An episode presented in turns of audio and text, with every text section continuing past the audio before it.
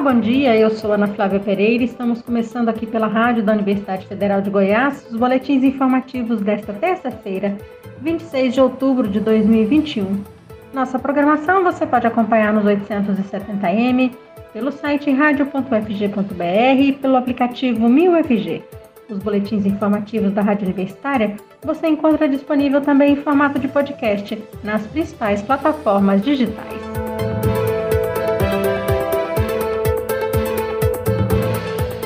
Estado de São Paulo atingiu ontem a marca de 100% dos adultos vacinados com pelo menos uma dose de imunizantes contra a Covid-19. A contagem se baseia em dados do Instituto Brasileiro de Geografia e Estatística, IBGE, e indica 35,3 milhões de pessoas vacinadas. A população adulta com esquema vacinal completo em São Paulo está em 86%. No Brasil, o percentual de pessoas completamente imunizadas contra a Covid-19 já poderia estar em 80%.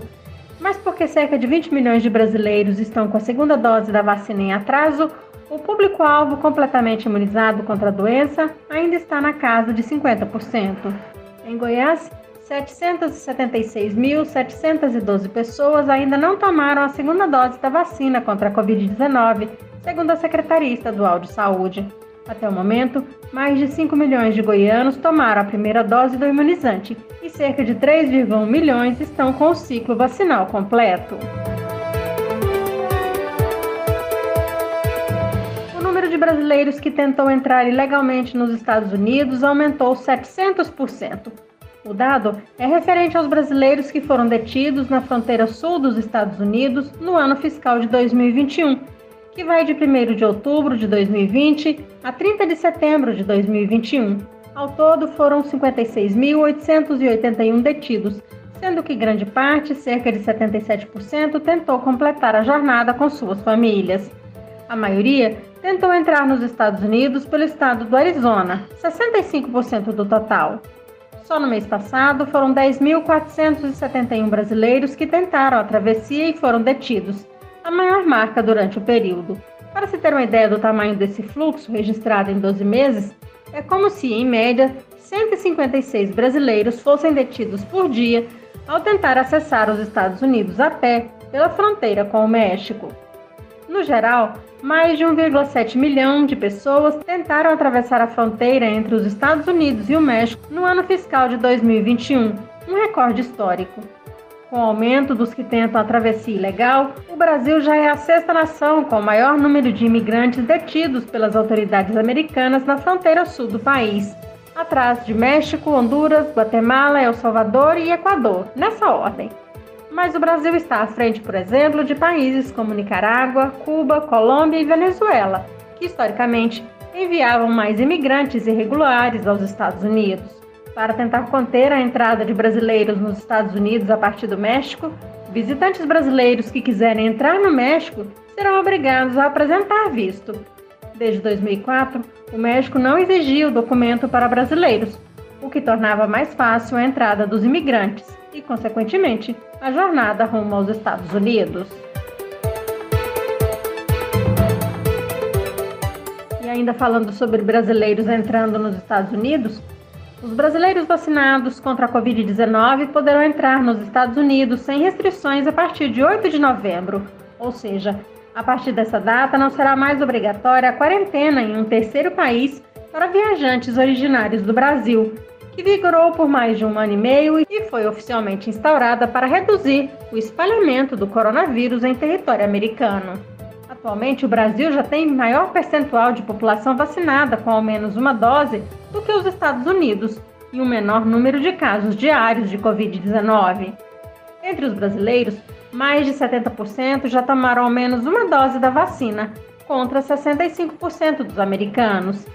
Entre a população totalmente vacinada, mais da metade dos brasileiros e 58% dos americanos estão nessa condição.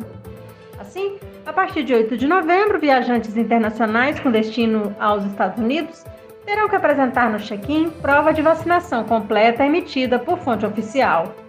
E são considerados completamente vacinados pelo Centro de Prevenção e Controle de Doenças, o CDC na sigla em inglês, todas aquelas pessoas que tenham tomado há mais de 15 dias a segunda dose ou a dose única da vacina contra a Covid-19. Embora os Estados Unidos, assim como o Brasil, recomendem doses de reforço para alguns grupos populacionais, o CDC continua a considerar como completamente vacinado todo aquele que tenha completado o primeiro esquema de doses da vacina, sem a necessidade de provar que tomou reforço. Serão consideradas vacinadas as pessoas que tenham recebido as duas doses ou dose única, no caso da vacina da Johnson, das vacinas listadas pela Organização Mundial da Saúde como aprovadas para uso emergencial. Isso significa que tanto a Coronavac quanto a AstraZeneca Oxford, que não receberam um ok da agência reguladora americana, o FDA, mas que constam da lista de aprovados da OMS e são largamente usados no Brasil, servirão como prova de imunização para viajantes.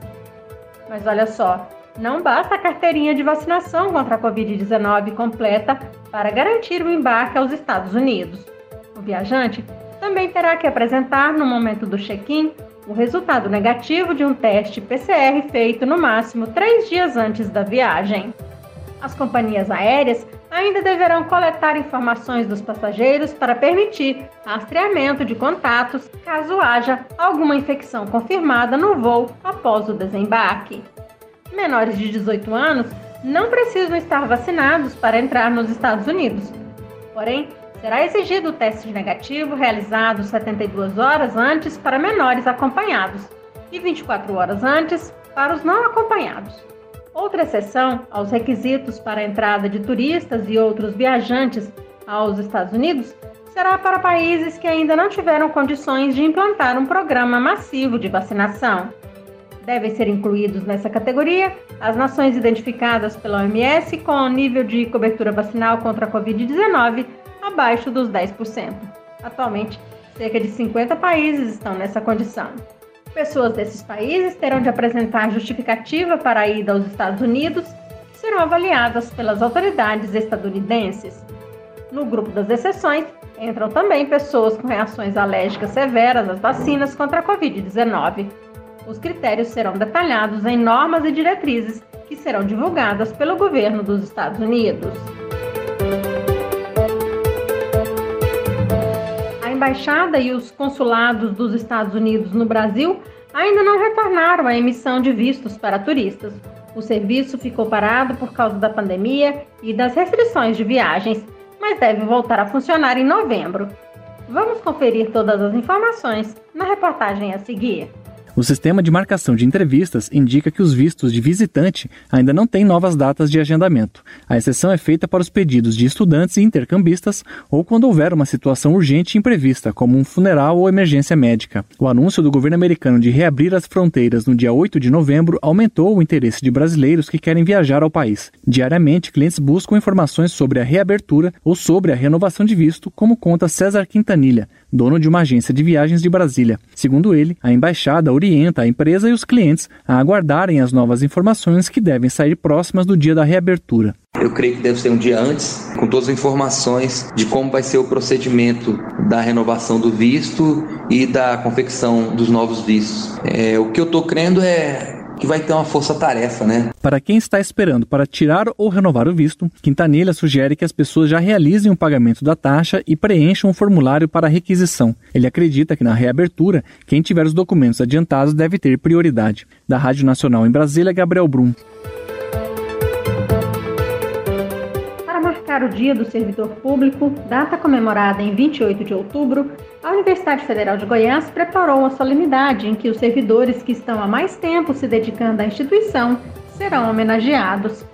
Evento pensado já há alguns anos pela reitoria da UFG, a ideia inicial era exaltar todos aqueles trabalhadores que há mais de 25 anos, ou seja, os prata da casa, que fazem a UFG, mas como esse número seria muito grande, este ano, por conta da pandemia de Covid-19, a primeira edição da solenidade, marcada para amanhã de manhã no Centro de Eventos da UFG, no campus Samambaia, ficará restrita a 141 servidores, técnicos e professores que se dedicam ao UFG há mais de 40 anos. Chamada de Servidores Dedicação 40 Mais, a homenagem está sendo preparada com todos os cuidados necessários para evitar a contaminação pelo coronavírus. Os homenageados receberão um certificado, um crachá diferenciado e, no encerramento do evento, um bolo, chamado de Bem Vivido. E na abertura do evento, a apresentação cultural ficará por conta do Brasil em Trio. O reitor da UFG, professor Edivar Madureira Brasil, ontem, durante o programa Boa Semana UFG, aqui na Rádio Universitária, falou deste evento e da importância dos servidores públicos. Às vezes as pessoas não têm a dimensão né, da dedicação, da paixão que é ser servidor público. Né? Eu me orgulho muito de dizer a todos, eu sou servidor público, antes de tudo. Até antes de ser professor, de ser reitor, de ter ocupado outras posições, eu sou servidor público e sou muito orgulhoso de poder servir. E na UFG, nós temos 141 servidores, entre técnicos e professores, que estão se dedicando à instituição há mais de 40 anos.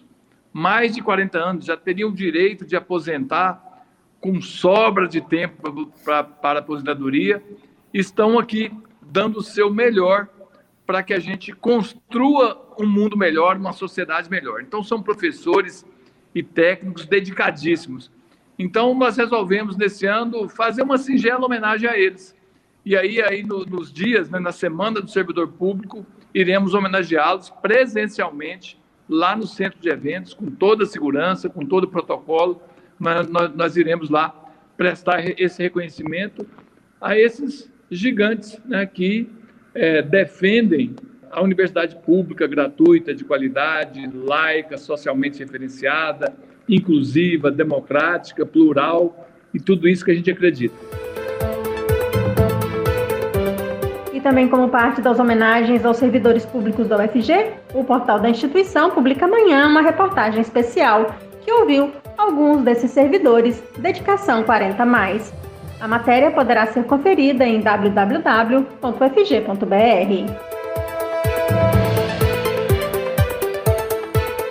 Na Rádio Universitária você pode acompanhar o um novo boletim informativo às 11 horas da manhã.